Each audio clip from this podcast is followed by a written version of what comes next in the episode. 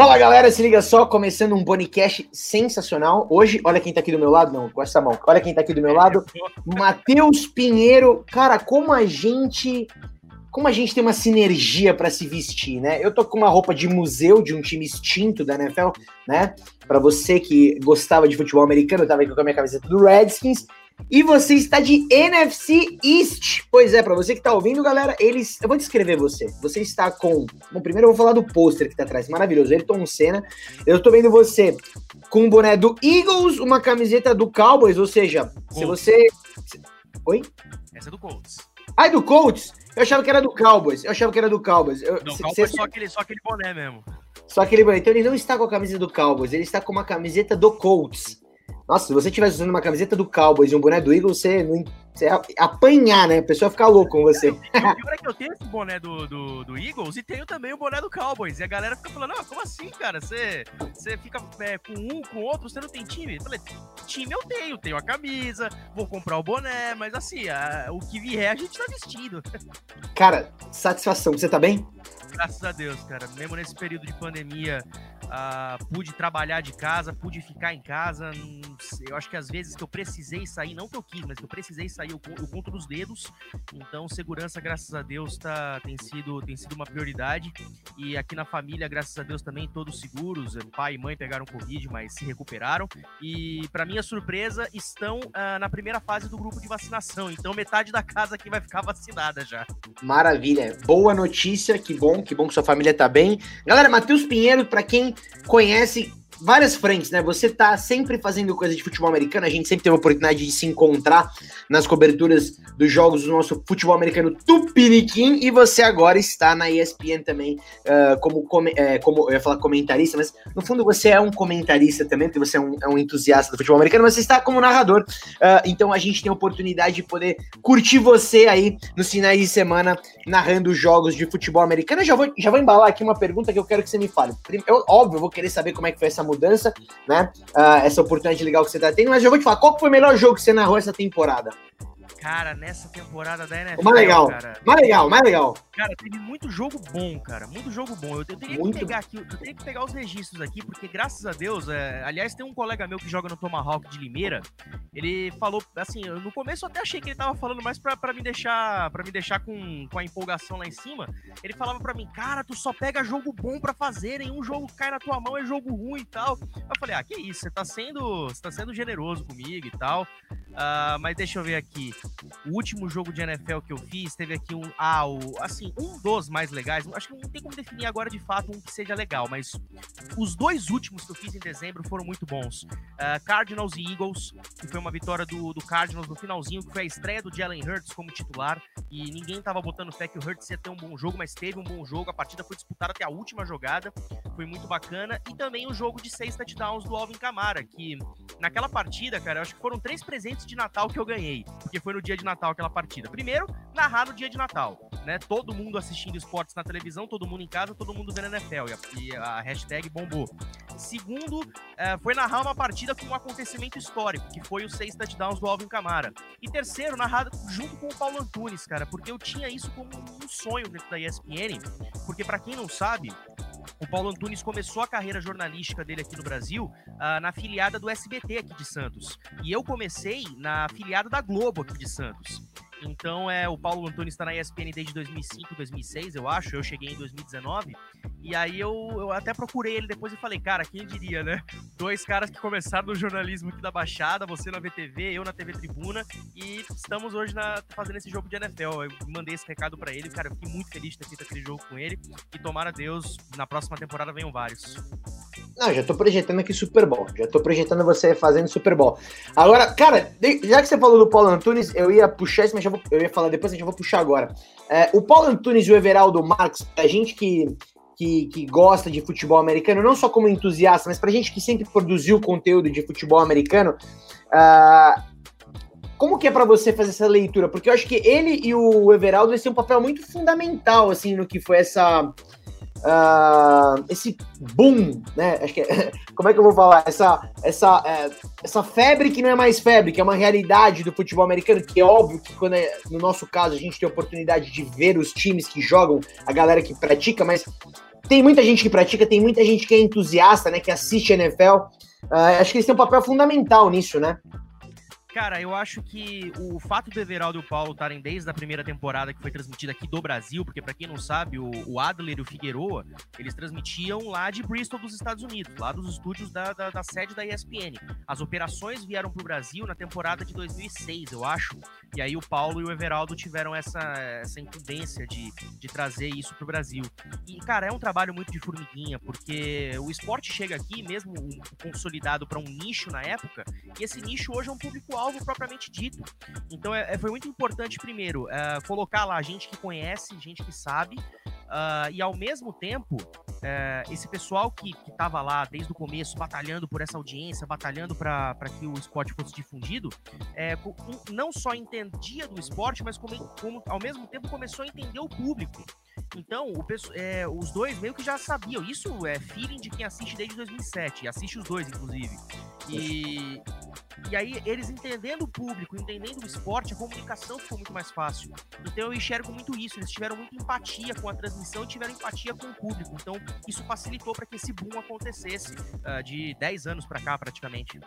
É, é muito legal isso que você está falando, porque realmente, até para quem faz e fala de futebol americano, como é o nosso caso, você agora é, tendo a oportunidade de justamente estar com o Paulo Antunes lá na ESPN, é, esportes como, e eu até vou pegar outro exemplo, eu jogo rugby, né? Esportes como futebol americano, rugby, que tem uma, uma barreira de entrada talvez maior do que assistir futebol, que é muito fácil, tá na nossa cultura popular e tal falar de futebol americano de um jeito fácil, que seja aqui agora, explicando alguma coisa, ou até na transmissão, né? Não é um negócio tão simples, né? E acho que eles mostraram talvez um caminho aí legal de como falar de jeito fácil, né?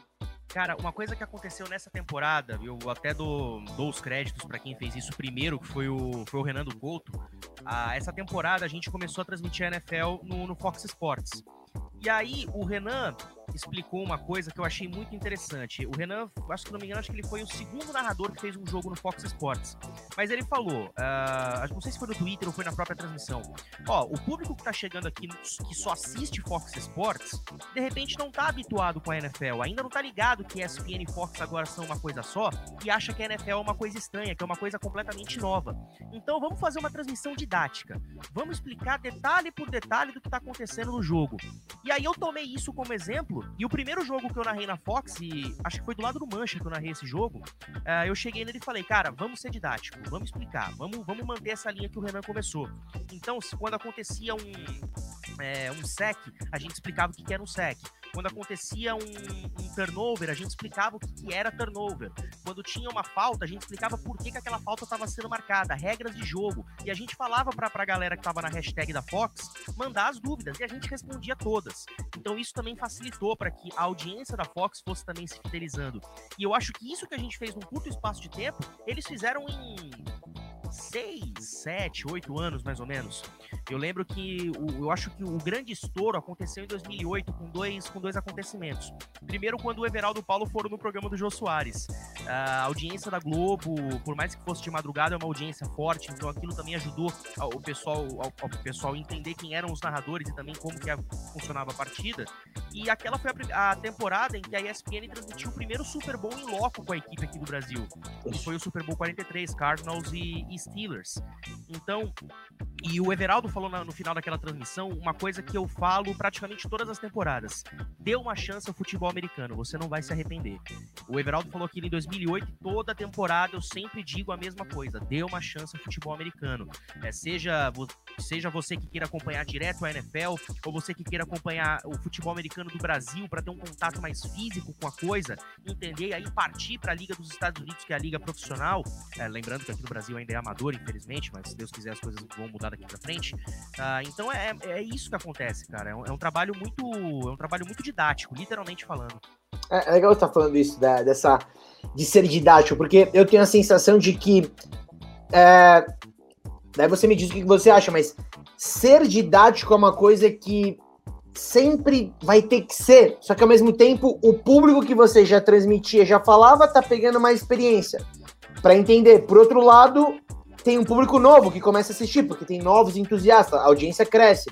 Então, ao mesmo tempo, você tem que sempre estar tá fazendo esse exercício, né? De se manter o mais didático possível, mas também o menos uh, chato para quem já tá. Talvez ainda tenha um pouco disso. Talvez. O que, que você acha? Isso ainda. Você sente um pouco disso ou não? Cara, é um achismo da minha parte que eu vou falar agora, mas eu sempre acho que a curva de, de audiência da NFL tá aqui, ó, tá crescendo. Ela não estagnou e nem caiu, ela continua Exato. crescendo. Então, à medida que essa curva tá crescendo, a gente sabe que tem pessoas novas chegando.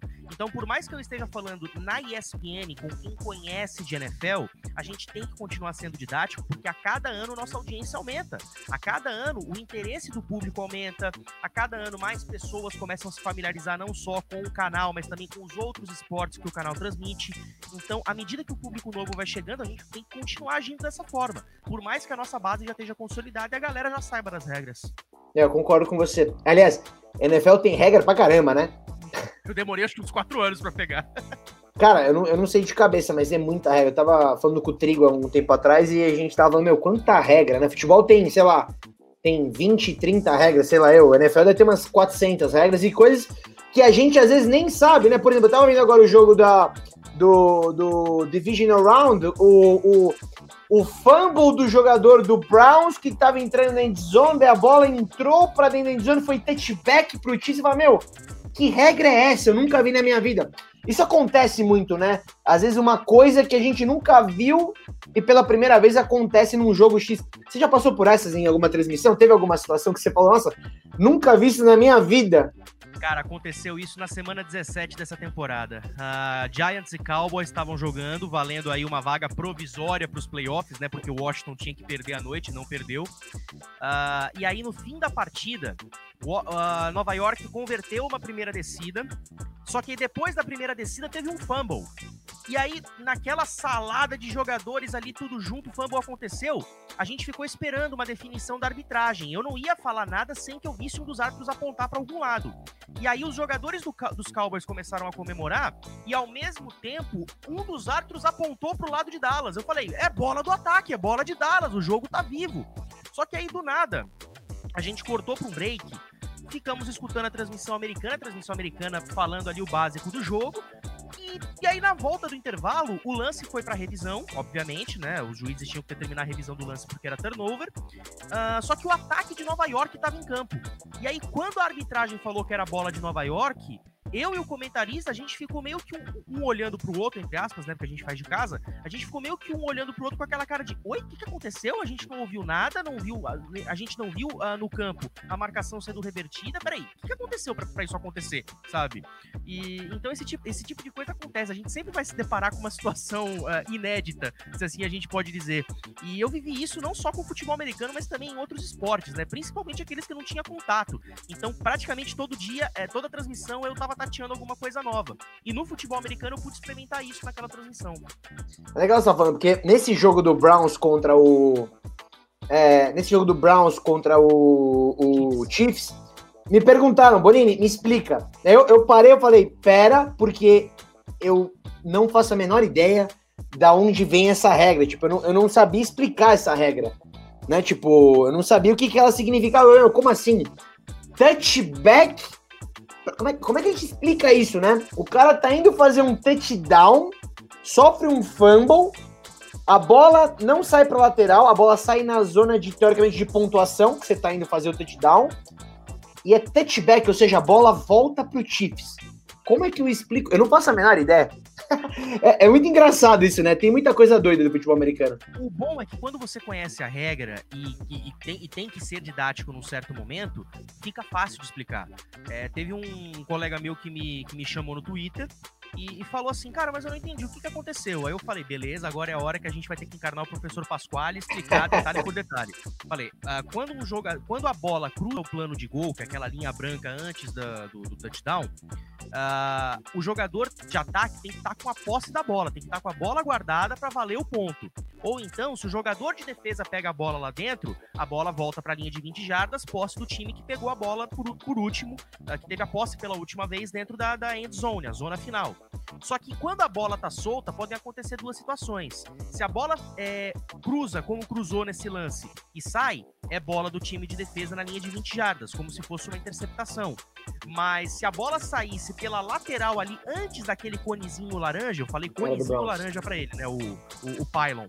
Se saísse ali antes do conezinho laranja para lateral, a bola ainda era do ataque, ali na linha de um palmo para end zone.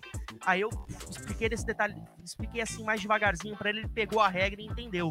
Então, assim, são coisas que acontecem muito de repente. A gente não sabe quando um tipo de situação dessa acontece, principalmente quando é uma regra mais chatinha, como é esse caso. Mas quando acontece, cara, saber as regras é uma ótima, porque assim a gente pode fazer o pessoal que não entende entender, e com isso gera uma fidelização futura para o esporte. Legal, você tá falando, porque é, realmente esse é o grande X, né? Porque é, é uma coisa que a gente não vê com frequência. Né? Quando acontece, você fala, pô, para lá, eu já acho que eu já manjo de futebol americano, não tô entendendo nada, né? Uh, mas legal, ó, o Matheus explicou muito bem, é exatamente isso. Eu vou ser sincero, uh, ao vivo, eu nunca tinha visto isso, eu já tinha ouvido falar que tinha acontecido quando, nos highlights, que isso já aconteceu, mas há anos atrás, mas eu nunca tinha assistido ao vivo uma coisa dessa, realmente mudou a cara do jogo, né? A gente tá falando dessa regra e tal, mas, putz, era touchdown do Browns e de repente virou bola pro Chiefs, aí foi o que foi. Custou a vitória, porque a vitória do, do, do, do Chiefs foi por uma posse, um touchdown de seis pontos, sem conversão de, de ponto extra, já virava a partida, ou seja, custou a vitória. E, e, e até pra galera que tá ouvindo e não viu o lance, é legal porque agora a gente vai ser sensorial. A bola, ela, ela literalmente foi muito, muito detalhe entre sair pela lateral e entrar na endzone, né? Foi uma coisa de centímetros, assim, né? Tipo, ela poderia ter saído pela lateral e teria sido bola do, do Browns na linha de uma jarda, sei lá eu. Cara, é, assim, duas coisas aconteceram que foram que foram determinantes para esse lance. É, eu vou fazer o advogado do diabo e o não advogado do diabo. Primeiro, não tinha por que o recebedor do Browns ter toda essa sede de buscar o touchdown. Ele podia muito bem ter parado na linha de duas, três jardas ali, aceitado o contato da defesa depois da recepção. O touchdown ia sair de forma iminente. Só que aí do outro lado, por que, que o cara soltou a bola? Porque ele tomou uma pancada na cabeça. Devia ter sido falta contra é. a Kansas City. Isso é verdade. E aí, é porque assim, explicando agora para quem não entende. É, você não pode taclear com o capacete. E o cara chegou capacete contra capacete, e aí o cara ficou grog e soltou a bola. E aí deu o azar da bola entrar na endzone. Então, assim, é, esse, tipo, esse tipo de coisa, cara, quando acontece, é, existe culpa de um lado, mas também existe culpa do outro, né? Então, uh, foi muito azar mesmo de Cleveland. Não só foi... por ter perdido a posse, mas como também pela arbitragem não ter dado a falta. Foi polêmico, né? Foi polêmico. Muito, muito. Agora, deixa eu te fazer uma pergunta, até pra gente. É já, já concluindo nosso papo, eu vou ser sincero, eu vou te chamar umas 50 vezes aqui pra gente falar de futebol americano. Prazer. É, cara, como que a gente faz, e você que vive também, e viveu e vive ainda a questão do nosso futebol americano tupiniquim, como que a gente faz é, é, não é uma pergunta que tem uma resposta certa, tá? Mas é, é, é mais uma, um questionamento aqui que eu quero te passar. Eu quero saber o que, que você acha disso.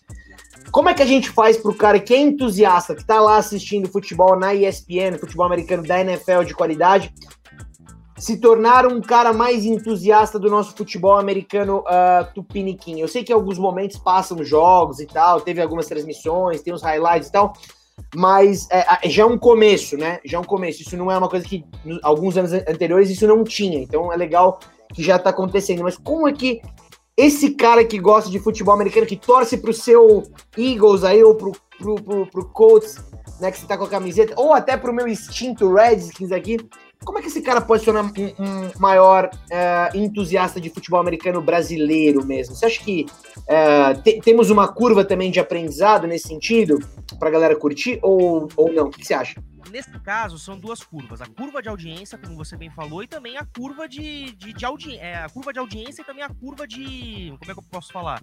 Vai, eu vou colocar essa palavra de didatismo. Porque assim, é, era importante para consolidar a transmissão de futebol americano na ESPN colocar lá gente que tivesse vivência, gente que soubesse o que estava falando. Tipo assim, não é basicamente você chegar lá e falar o placar, ah, o Palmeiras Locomotives venceu o, o juiz de fora por 20 a 9, touchdown desse, desse, desse, o Palmeiras é o primeiro colocado do grupo e pum, segue o jogo. Uma coisa que eu, que eu fazia muito quando a gente tinha lá os ILs de, de BFA os produtores chegavam para mim e falavam, Matheus, a gente tem essas opções de jogos aqui, quais que você quer?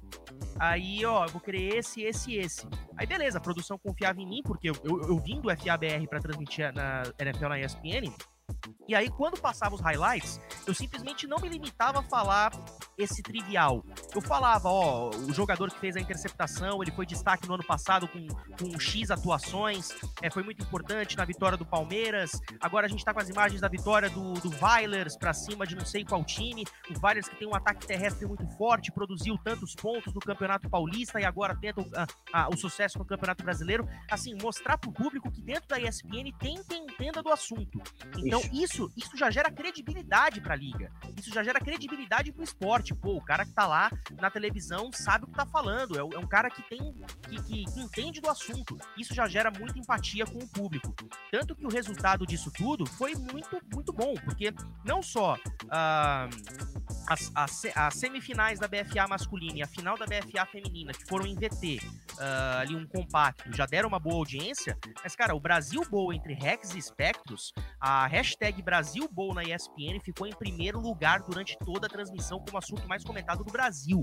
Comentei é... pra galera, só pra galera que não sabe, que não viu, é, a gente teve a transmissão da última, a gente não teve 2020, né? É isso, né? Foi 2019, não é isso? Exatamente o, a, BF, a final da BFA em 2019, que foi em dezembro, Timbó Rex contra João Pessoa Espectros, o jogo foi transmitido ao vivo, do começo ao final. Pela ESPN.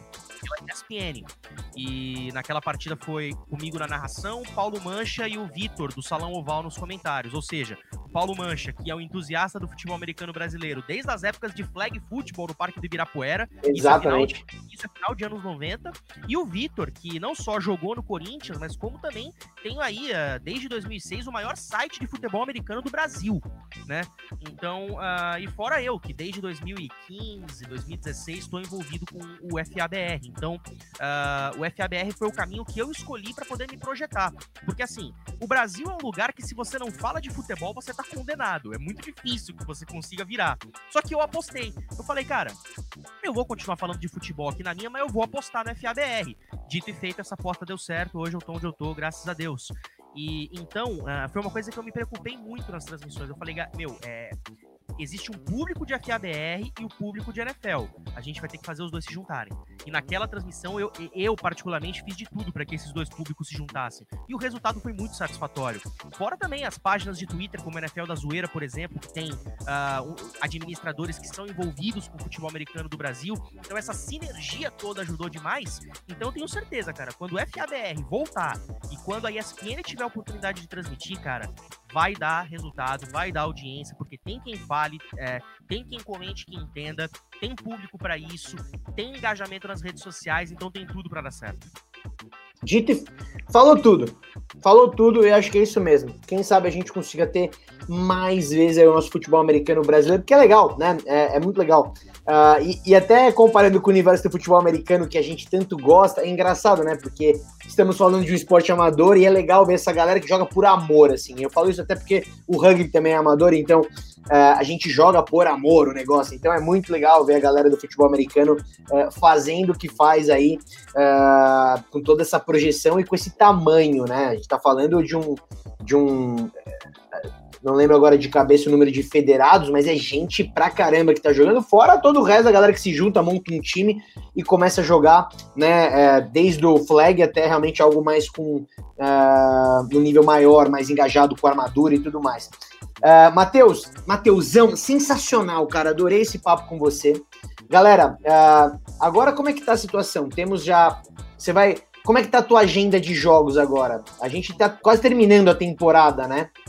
É, para mim, praticamente a temporada já, já terminou já. Eu, eu, a, última, a última coisa que eu trabalhei dentro da, da NFL nessa temporada foi um, um Sport Center, abre o jogo para um jogo de wild card, mas o último jogo que eu narrei de fato foi justamente aquele Giants e Cowboys, da, da polêmica do fim do jogo.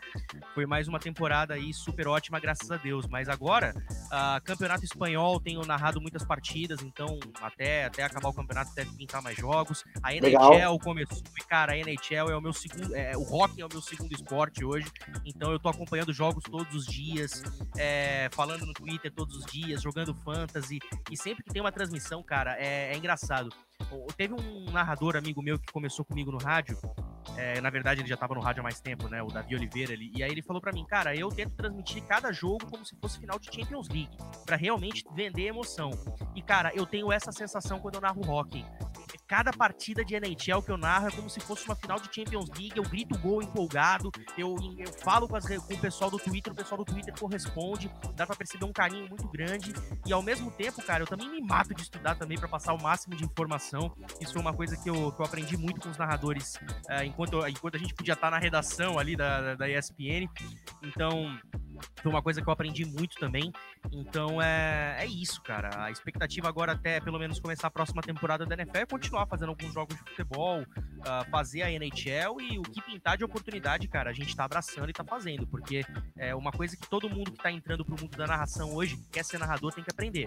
Você não pode ser focado num esporte só. Você tem que entrar pra narração sendo multinarrador. Você tem que pegar vários esportes, narrar os vários esportes e entender os vários esportes. Isso é um belo de um ganho e conseguir narrar esses esportes de um jeito legal pra caramba, né? Porque às vezes o cara narra uma, um jeito legal na NFL, mas é difícil outro esporte, porque realmente às vezes pode ser mais complicado, mas é um baita desafio legal e quem sabe, quem sabe não esteja na tua mão esse negócio de tornar o hockey também mais popular no Brasil, porque não, o hockey já teve seus momentos aqui mais interessantes, né? Uh, e eu particularmente gosto muito de hockey. Eu sou New York Rangers. Uh, é, não, hoje sou um coitado, né? Já, já tive momentos bons, mas é, Acho muito legal. Então, galera que tá ouvindo a gente aqui, que tá vendo no YouTube, siga o Matheus. Siga o Matheus, vou deixar depois aqui a, a, a, as suas redes sociais. Siga o Matheus e espero que a gente possa te ouvir muito mais aí nas transmissões da ESPN. Uh, ah, eu vou ser sincero, essa temporada foi muito boa, viu, cara? Eu gostei pra caramba. É, nem imagina, a gente nem sabia exatamente como é que ia ser a temporada, né? Fica, sempre ficou uma dúvida, né? Será que vai ter? Será que vai ser um desastre? Será que não vai ter bolha? Não vai ter Disney? Os caras vão jogar na raça ali e tal? E rolou a temporada, né? Então, torcer para que a gente possa ter um 2021 com uma temporada legal aí de futebol americano. Uh, e já quero saber, qual que é o teu pitaco do Super Bowl? Fala para mim. Cara, eu coloquei no meu bracket que seria Chiefs e, e Packers com o Packers vencendo. Olha só. Olha só, gosto. A, a gente tá... Mas, cara, eu vou te falar que eu tô torcendo pra uma, pra uma segunda situação acontecer, que é pro Buffalo Bills enfrentar o Tampa Bay Buccaneers. Sabe por quê? É. Porque o, o, Buffalo Bills passou 20 anos sofrendo na mão do Tom Brady. E quando acha que vai estar tá livre dele, oi, e contra ele no Super Bowl. Cara, isso vai ser uma baita de uma história se acontecer. Eu tô, eu justamente tô pensando nisso, sabia? Eu, desde o início, eu tô apostando no Bills, né? É, desde a temporada passada eu tava apostando. A galera que tava me seguindo, sabe? Eu recebi umas mensagens, nossa, Bonini, você tá falando do Bills, do Bills, do Bills. Os caras conseguiram. E posso falar, é, eu gosto do Aaron Rodgers, acho que ele merece ganhar 700 Super Bowls, mas, cara, é muito legal ver o Brady em outro time no primeiro ano e, tipo, eu vou ser sincero, eu, eu, eu, eu tô torcendo pro, eu tô torcendo pro Tom Brady e pro Bills uh, fazendo esse Super Bowl, porque seria muito legal. Tô, aliás, tá aqui, ó. Essa foto eu tirei quando eu tava lá no Raymond James Stadium. Pra quem não tá vendo, tem uma foto atrás de mim aqui do estádio do, do, do Tampa Bay Buccaneers. Seria muito legal a gente poder ver um time jogando pela primeira vez o Super Bowl em casa, né? E aí muita gente se pergunta: nossa, o Brady foi pra Tampa, o que, que ele tá buscando na carreira dele? Ele já tem tudo, tem uma coisa que ele ainda não tem. Nenhum time da NFL jogou o Super Bowl em casa. O Tom Brady pode ser o primeiro. Olha aí o objetivo. É, o cara vai ganhar tudo, vai ter todos os recordes e vai jogar até os 70 anos. O cara tá bem, viu? Detalhe, o Peyton Manning, a votação dele para elegibilidade do Hall da Fama durou 38 segundos. 38 segundos. O Brady, se durar mais de 10, eu vou ficar revoltado. É, o Brady, o Brady, na verdade, eu acho que, com todo respeito, né? Ele não, não deveria nem participar disso, né? Deveria ser, deveria ser membro honorário já. É, não, deveria já ser, porque não tem, tipo, não tem como, né? Eu já daria pra ele, tal, não, não tem votação. É, você já tá, vamos escolher os outros agora. Faço uma pergunta. A gente viu que o Felipe Rivers aposentou hoje. E aí, Rivers é Hall da Fama ou não é? É Hall da Fama porque ele tem números melhores do que o Eli Manning e o Big Ben. E a gente tem que entender o seguinte, ó, vou, vou soltar uma aqui para você, quero saber o que você acha. Jogador, quarterback, aliás, não, vou generalizar. Jogador de futebol americano, ele tem liberdade até o college. Porque no college, você não é obrigado. Se, se, o, se o Trevor Lawrence não quisesse ir pro Jaguars, vamos supor, agora o, o Urban Meyer vai ser técnico do Jaguars, né? Uh, se, se, se, se o Trevor Lawrence não gostasse do head coach que tivesse indo ou alguma coisa, ele podia ficar mais um ano no college, ele ainda tinha essa opção, né? Uh, o Eli Manning, ele, ele, ele poderia ter ido pro Chargers, mas não quis, aí depois acabou tendo a troca com o, com o Giants, assim, sempre lembrando que o Philip Rivers foi draftado no mesmo ano de Big Ben e Eli Manning. Então eu acho assim, Philip Rivers, ele não teve oportunidade de mudar de time, né? A gente sabe também como é que funcionam as cláusulas, Uh, o que a gente tá vendo com o Deshaun Watson não acontecia na, há uns anos atrás. O cara fala, não vou jogar, não vou mais e tal. Então, assim, eu acho que se o Philip Rivers tivesse ido para um time que tivesse mais consistência, que não tivesse. O Philip Rivers teve cinco técnicos. Eli Manning teve o quê? Dois, né? E um praticamente no final da carreira. Big Ben teve um técnico. Uh, estamos falando de dois caras que tiveram dois Super Bowls e provavelmente você roda a fama. Mas os números do Philip Rivers são maiores do que os dois, em passes, em jardas, em tudo mais. Então, assim, eu acho que o Philip Rivers teve um pouco de uh, azar nesse sentido, de não ter ido para o time talvez que pudesse ter dado para ele os títulos. Uh... Tem, mas eu vou te falar que tem duas coisas que eu acho que faz o, o River ser considerado, porque assim, foram duas coisas gigantes que aconteceram. Primeiro, ele criou a identidade pro San Diego Chargers. Exato. Ele, ele, ele fez o Chargers ser um clube respeitado na, na, na, posição dele.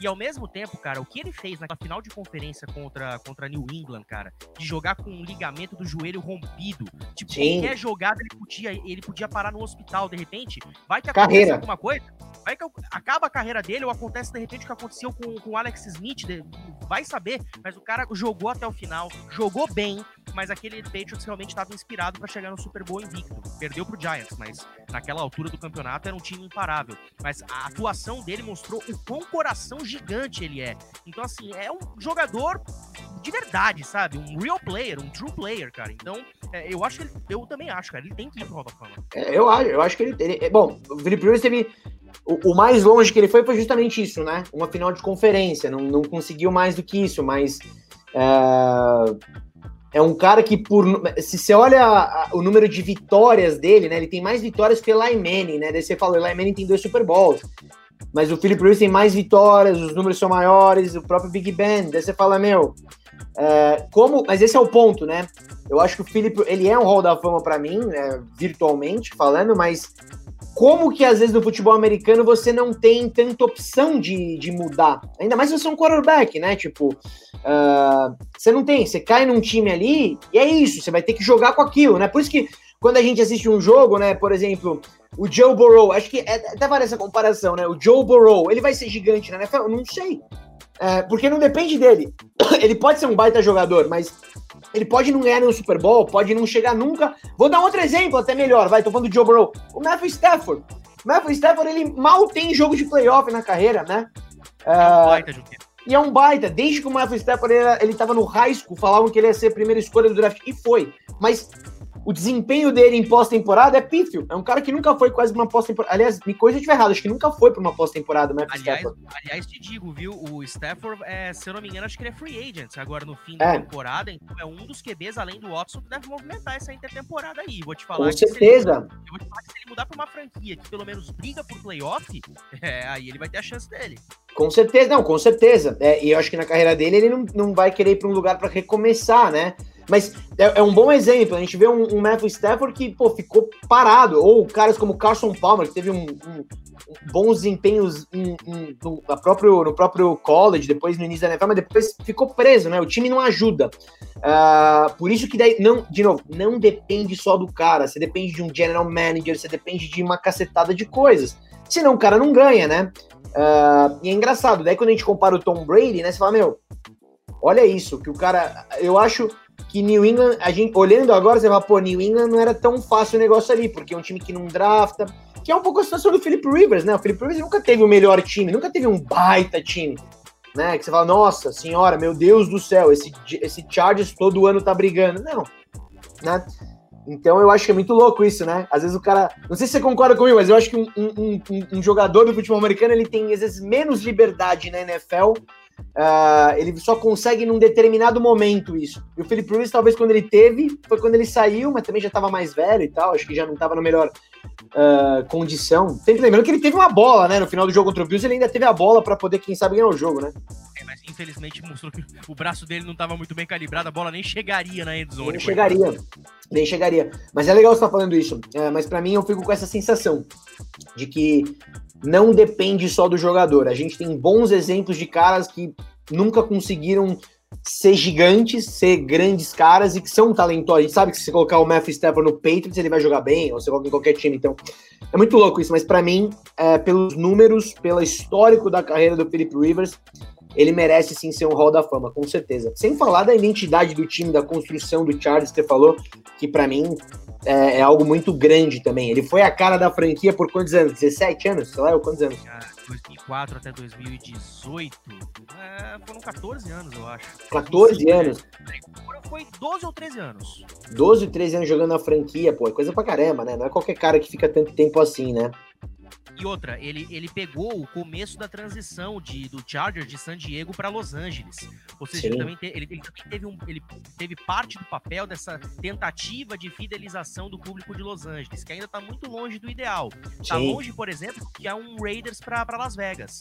É, eu até falei isso com o Mancho uma vez, cara. A chance do, do, Raiders dar certo em Vegas é muito maior do que se você juntar Chargers e Rams juntos em Los Angeles.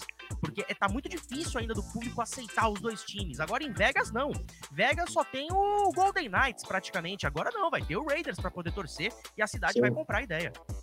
É, tem a questão também do, dos times, né, da cidade, né? Você já tem times é, bem estabelecidos, né? Enfim, é difícil. Talvez se mudasse, se mudassem o nome do time para Los Angeles Warriors, em analogia ao Golden State, sei lá, era mais fácil do que.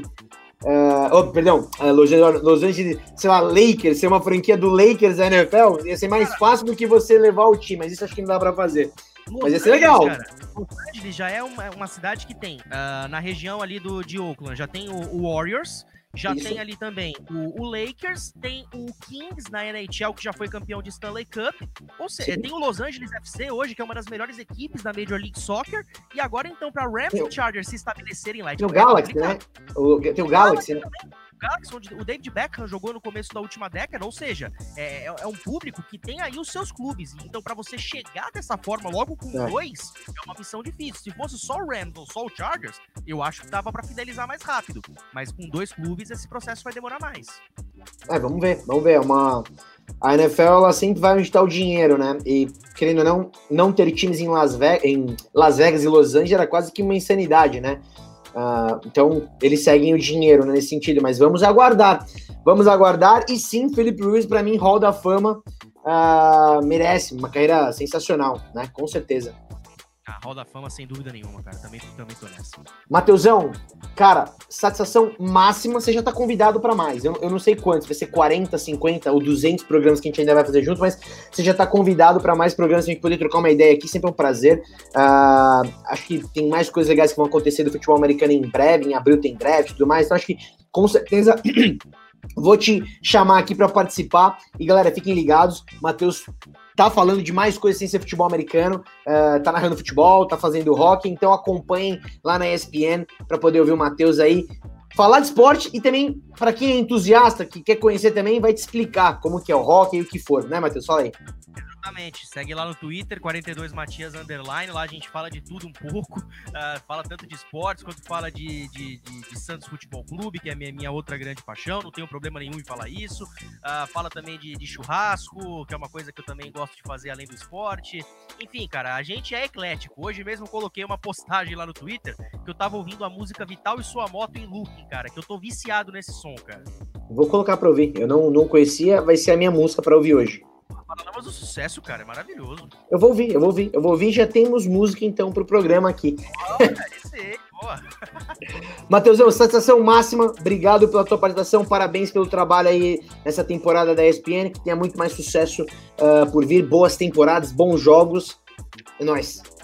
Valeu, Bonini, tamo junto. Uh, também te agradecer por aquela entrevista que você me deu na final da, da SPFL em 2019. Uh, ah, eu, o que eu digo, o que eu disse para você naquela oportunidade, digo de novo, quando eu comecei nessa vida de aparecer mais em YouTube, em redes sociais, e fazer podcasts, você foi uma das minhas grandes referências.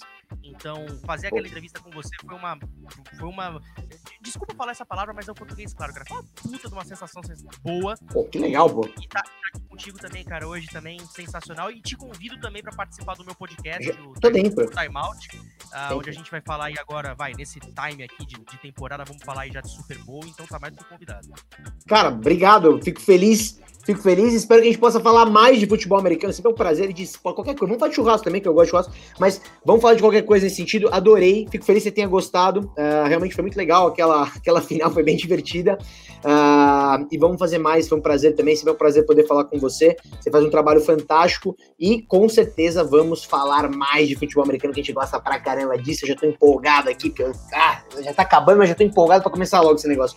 E, cara, obrigado. Nos falamos. Sigam o Matheus. Cara, nós, Go Eagles, Go Colts e vai Tom Brady. Valeu. Valeu, Matheus.